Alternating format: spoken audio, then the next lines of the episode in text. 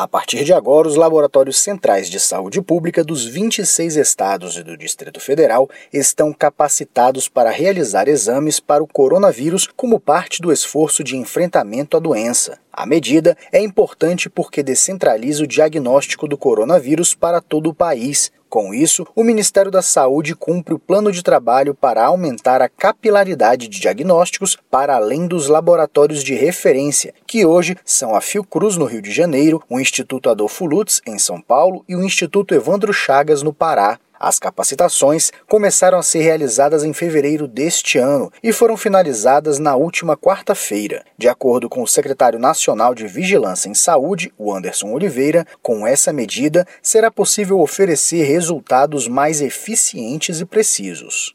Vamos reforçar, automatizar a rede nacional de laboratórios de saúde pública. Vamos ampliar a nossa capacidade de diagnóstico.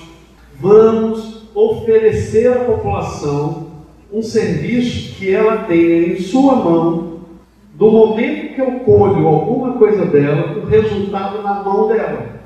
Ela tem o direito de ter isso. Os testes estão sendo produzidos com prioridade pelo Instituto Biomanguinhos da Fundação Oswaldo Cruz, a Fiocruz, a produção é semanal e a distribuição também é feita toda semana, com envios aos estados. Atualmente, são produzidos entre 3.500 a 4.000 testes a cada três dias e essa produção está sendo escalonada para aumentar a capacidade de fabricação. Reportagem Janari Damascena.